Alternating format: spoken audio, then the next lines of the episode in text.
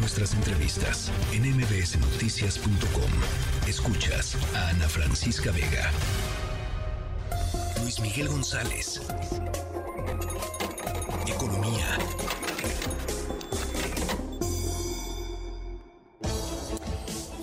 Luis Miguel González, se comienzan los jaloneos porque se presenta ya la próxima semana el presupuesto para el año 2024 o año eh, electoral, eh, Luis Miguel.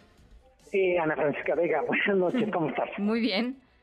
A ver, eh, sé que la gente que nos está escuchando oye presupuesto y va a decir, bueno, y, no había otro tema más interesante, corcholatas, aeropuerto quiero poner en perspectiva, son nueve billones de pesos, nueve millones de millones. En esa gigantesca bolsa está, por supuesto, cosas súper macroeconómicas como cuánto dinero se paga a la deuda, etcétera, pero también hay cosas muy puntuales que tienen que ver con todos los días para nosotros. Sí. Por ejemplo, qué va a pasar con los programas sociales, dónde va a haber subsidios, por ejemplo, en el caso de electricidad, todo eso es lo que se discute en el, en el presupuesto. Y dices bien, ya empezaron los salones, aunque el presupuesto se va a presentar el 8 de septiembre, que es el viernes de la semana que entra, la temporada de jalones arrancó con la conferencia de la ministra Piña, donde dice el Poder Judicial quiere 84 mil millones. Sí. Eh, uno de tantos temas que vale la pena observar en el presupuesto es si los criterios con los que se decide son técnicos o si simplemente se hacen literalmente dos equipos, el de los amigos y el de los enemigos, y a los que están cerca se les va a tratar con generosidad y a quienes cayeron de la gracia se les va a tratar con severidad. Sí, sí. Eh, ¿Qué cosas me parece relevante tomar en cuenta con el presupuesto?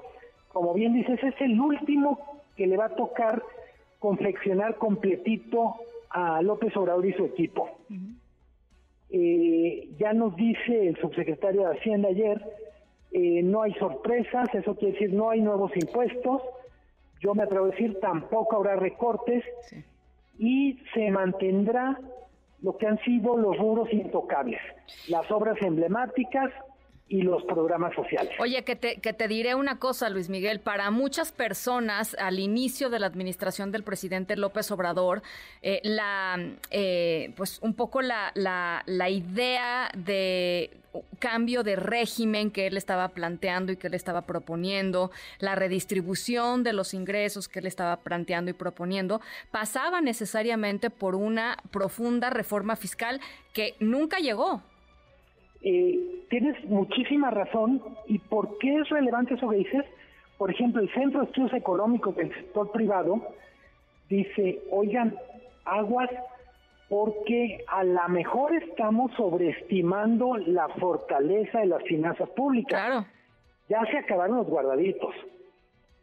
Eh, por otra parte, no tenemos, eh, en el caso de los ingresos públicos, no están comportándose de manera tan dinámica. Hay muchos de los de las fuentes de ingresos normales del gobierno que están empezando a desacelerar. Eh, tenemos que respecto a lo que el gobierno se había puesto como meta, pues está 140 mil millones de pesos abajo a estas alturas del año. Y lo que nos dice eh, el CESP es eh, los ingresos pueden variar, pero los compromisos de gasto no. Claro. Eh, ahí está un poco prendido. Los expertos van a poner mucha atención a de qué tamaño es el déficit eh, entre lo que el gobierno va a ingresar y lo que va a gastar. Eh, por ponerlo en perspectiva, el sexenio empezó con un déficit más pegado al 2%, ahorita estamos más pegados al 4% es un déficit totalmente manejable, pero en cualquier caso un foco prendido. Y cuando nos dice el subsecretario de Hacienda, Gabriel Llorio, no va a haber sorpresas, lo que nos dice también es, quienes esperan la reforma fiscal tendrán que esperarla hasta el próximo sexenio. Claramente no fue ya en este sexenio. Y mi único comentario ahí, Ana Francisca, es, es mejor que no haya una reforma fiscal a que haya una mala reforma fiscal.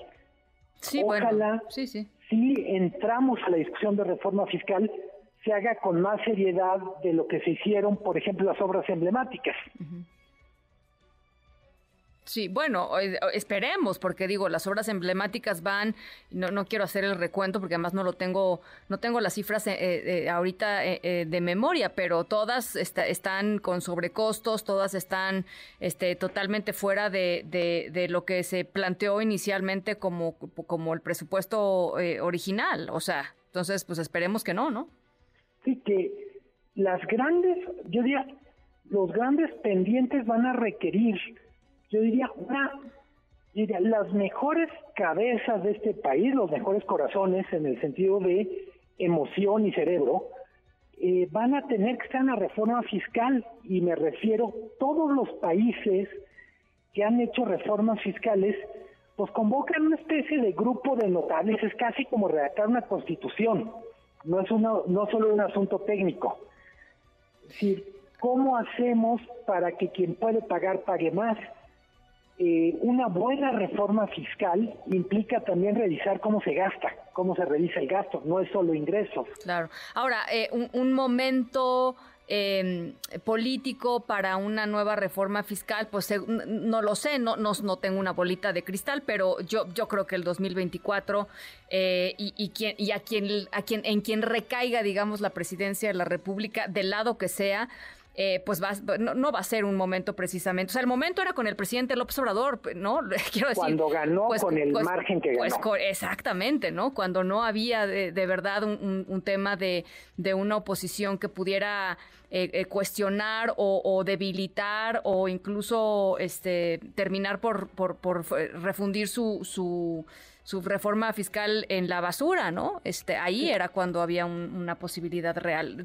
En 2024 pues era complicadísimo, 2025 y 2025 yo creo que también. Pues, una sola cosa que me gusta de lo que de la forma en que enfocó el tema López Obrador con la reforma fiscal, en algún momento él dijo, hay tantas ineficiencias, incluyendo los perdones de impuestos a millonarios, que vamos dándole una chance a ser más eficiente esto para ver qué necesitamos. Creo que a estas alturas ya quedó claro que aún haciendo más eficiente el cobro de impuestos, todavía no alcanza. Y el gran riesgo político de la reforma fiscal es que hace una reforma fiscal para tener más ingresos, significa que alguien tiene que poner. Pues sí. Pues sí, y, alguien tiene que gastar un poco de su capital político, pues sí, pero pues de eso se trata gobernar, ¿no?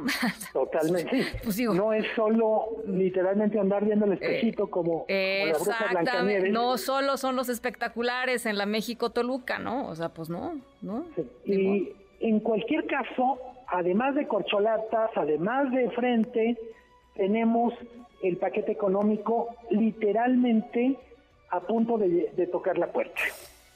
Bueno, pues este ya lo estaremos conversando eh, la semana la semana que, viene, Luis Miguel, pero bueno, por lo pronto muy interesante. Te mando un abrazo, Ana Francisca, y buen fin de semana. Igualmente. Noticias.